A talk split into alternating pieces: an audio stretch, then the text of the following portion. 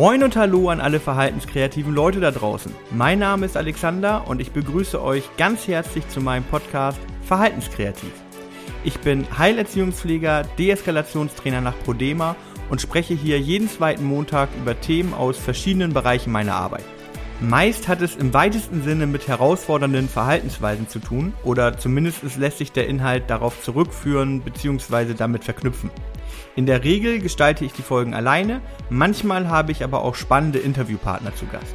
Wenn du also im Bereich der Eingliederungshilfe arbeitest oder vielleicht Mama oder Papa eines ganz besonderen Kindes bist, dann könntest du hier genau richtig sein. Inklusion ist Quatsch. Haben wir keine größeren Probleme? Es gibt nun wirklich Wichtigeres, mit dem man sich beschäftigen sollte. Wir stehen kurz vor einer drohenden Klimakatastrophe. Dank Corona und den entsprechenden Maßnahmen steht die Wirtschaft vor einem Kollaps. Und immer mehr Menschen glauben an eine Diktatur in Deutschland. Ja, verdammt richtig. Wir haben all diese Probleme. Und dennoch macht es absolut Sinn, sich für Inklusion einzusetzen. Ich stehe also für Inklusion ein. Ich wäre begeistert davon, in einer Welt zu leben, in der man über Inklusion nicht weiter reden müsste, da sie einfach Normalität ist und sich niemand mehr vorstellen könnte, in einer nicht inklusiven Welt zu leben. Ich bin sogar davon überzeugt, dass in einer solchen Welt sehr viele von unseren anderen Problemen gar nicht existieren würden oder zumindest ein deutlich besserer Umgang damit herrschen würde. Ich muss dabei aber die ganze Zeit im Konjunktiv sprechen hätte, wäre, könnte. Ganz offensichtlich leben wir nicht in dieser Welt. Aber warum? Warum funktioniert Inklusion, zumindest meiner bescheidenen Meinung nach, so schlecht? Es fängt schon damit an, dass die Idee der Inklusion, zumindest bei uns in Deutschland, grundlegend falsch verstanden wurde. Eine inklusive Gesellschaft muss wachsen. Es müssen gemeinsame Werte entwickelt und vor allem gelebt werden. Wir in Deutschland wollen Inklusion aber durch bürokratische Richtlinien, konkrete Handlungsanweisungen und die Verteufelung aller althergebrachten Prinzipien wie der Integration erreichen. Die Corona-Krise führt es uns allen doch gerade nochmal mit voller Wucht vor Augen. Deutschland ist ein alter, langsamer, unflexibler Haufen. Irgendwie habe ich mich da wohl gerade verrannt. Aber ich glaube, du weißt genau, was ich meine wir sind hier einfach nicht besonders offen für Veränderung und für eine inklusive Gesellschaft muss sich unfassbar viel ändern. Seien wir doch mal ganz ehrlich. Aktuell macht unsere Gesellschaft keinen besonders guten Eindruck. Sie ist gespalten, wie sie es in der Nachkriegszeit vermutlich noch nie gewesen ist. Diskussionen werden häufig nur schwarz und weiß diskutiert. Egal ob es dabei um Flüchtlinge, den Klimawandel oder etwaige Corona-Maßnahmen geht. Natürlich kann man im kleinen privaten Rahmen immer noch sehr gute, differenzierte Diskussionen mit Freunden und Bekannten führen. Sobald ein komplexes Thema aber gesellschaftlich diskutiert wird, schreien die Leute mit den extremsten Meinungen am lautesten und bestimmen somit die Richtung der Diskussion. Die Medien werfen sich gezielt auf die Meinungen von ganz links und ganz rechts und erwecken damit den Eindruck, als gäbe es nur diese zwei Seiten, zwischen denen man sich letztlich entscheiden müsse. Dazu füttern die Social-Media-Plattformen ihre User mit genau dem Inhalt, den sie hören wollen. Wir reden inzwischen von Bubbles, in denen wir uns bewegen. Gesteuert durch Algorithmen, die schön dafür sorgen, dass wir keine andere Meinung mehr hören als die, die wir uns eigentlich schon ganz am Anfang gebildet hatten.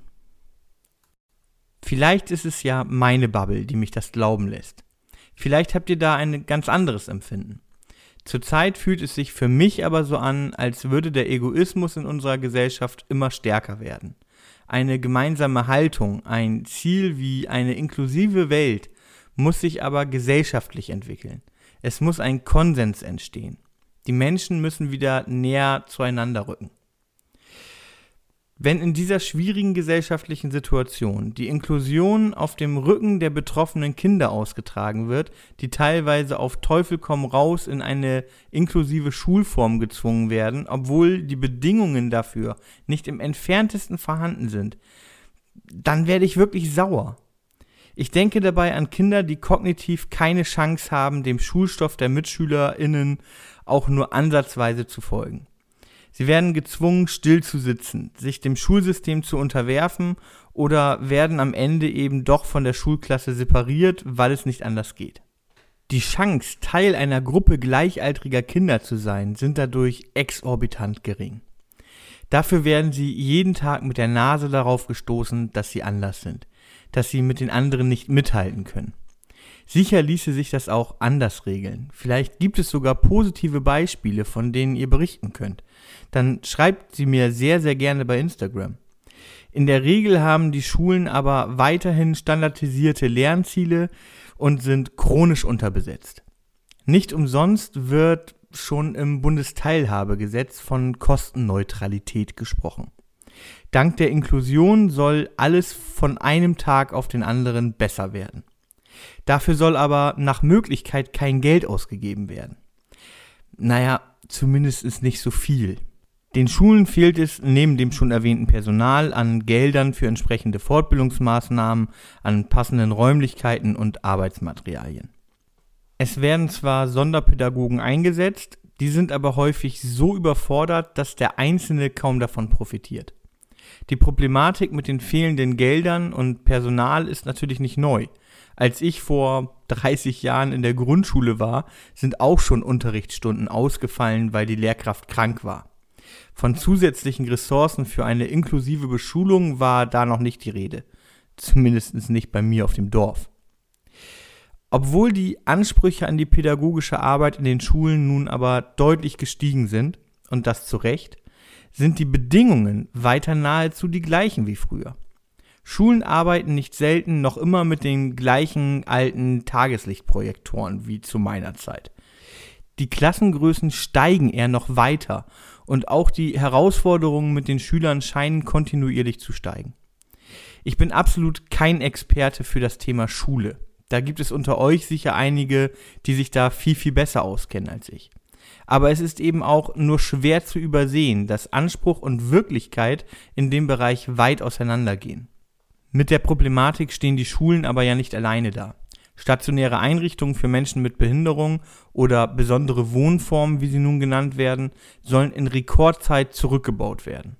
Im besten Fall sollen alle Menschen in der eigenen Wohnung leben, ganz zentral in der Stadt, denn dann leben sie inkludiert inmitten der Gesellschaft. Klar kann das funktionieren. Natürlich gibt es Menschen, die genau diesen Schritt machen und für die sich eine ganz neue Welt öffnet. Es geht mir also überhaupt nicht darum, diese Ideen und Konzepte schlecht zu machen. Ich kenne aber eben auch Menschen, die durch genau diesen Schritt vereinsamt sind, die nun den ganzen Tag alleine in ihrer Wohnung sitzen und soziale Kontakte nur noch bei der Arbeit haben. Aktuell vielleicht nicht einmal mehr das. Es gibt eben Menschen, gerade Menschen mit einer Behinderung, für die ist das Aufnehmen und vor allem Pflegen von sozialen Kontakten eine riesige Herausforderung. Sie können super kochen und halten ihre Wohnung sauber. Sie gehen jeden Tag pünktlich zur Arbeit und schaffen es sogar, ihr weniges Geld vernünftig einzuteilen. Aber sie schaffen es eben nicht, den Telefonhörer in die Hand zu nehmen und sich fürs Wochenende zu verabreden.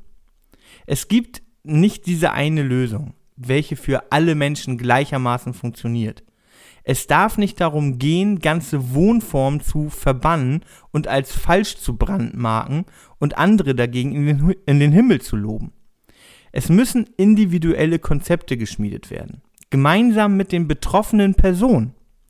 Und sollte man die betroffenen Personen nicht einbeziehen können, weil sie sich nicht äußern können und die Zusammenhänge nicht verstehen, dann müssen Betreuer und oder Angehörige entscheiden aber nach bestem Wissen und Gewissen nach den Wünschen und Bedürfnissen der betroffenen Person.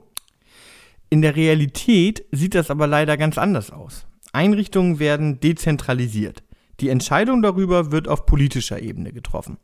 Dann wird die Umsetzung von den Trägern in der Regel erstmal so lange hinausgezögert, wie es irgendwie geht, bis irgendwann der Druck zu groß wird. Ja. Und dann muss plötzlich alles ganz schnell gehen. Ganze Wohngruppen, die teilweise mehrere Jahrzehnte in dieser Konstellation bestanden, werden binnen kürzester Zeit aufgelöst. Die Menschen, die dort wohnten, werden dann gemeinsam oder auch getrennt voneinander in neue dezentrale Wohnangebote überführt. So nenne ich das jetzt mal. Manchmal werden neue Wohngruppen gebildet oder die Menschen wohnen plötzlich ganz alleine in ihrer eigenen Wohnung. Und noch einmal, es geht mir überhaupt nicht darum, diese Wohnkonzepte in der eigenen Wohnung schlecht zu reden. Das kann eine tolle Lösung sein, wenn sie denn für die richtigen Menschen gemacht ist. Und es gibt auch fantastische andere Konzepte, wie zum Beispiel die Inklusiv-WG Bremen, die man übrigens genau unter diesem Namen auch bei Instagram findet. Hier wohnen Studenten und Studentinnen gemeinsam mit Menschen mit Behinderung zusammen und profitieren von den jeweiligen Stärken. Die Bewohner dieser WG können zum Beispiel mitbestimmen, wenn es um den Einzug neuer MitbewohnerInnen geht.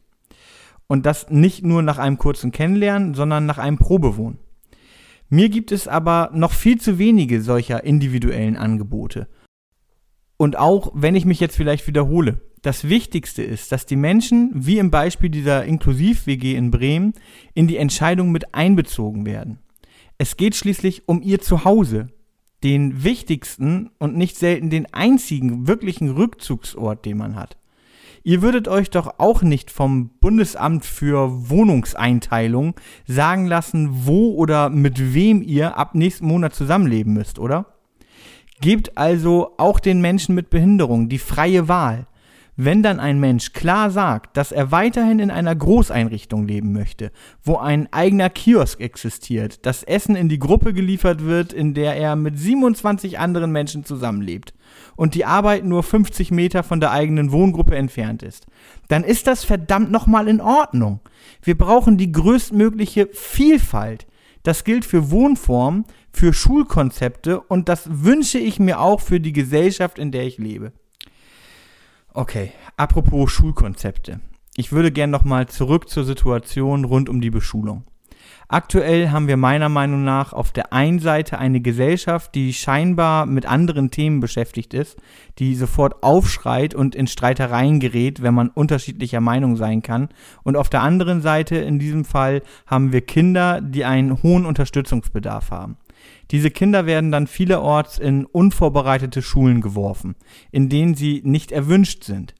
Weder von den überforderten Lehrkräften noch von den Eltern der anderen Kindern, da sie sich berechtigte Angst um den Lernfortschritt der eigenen Kinder machen. Und auch eben für diese Kinder ist die Situation in der Regel neu und befremdlich. Was tun Kinder in solchen Situationen?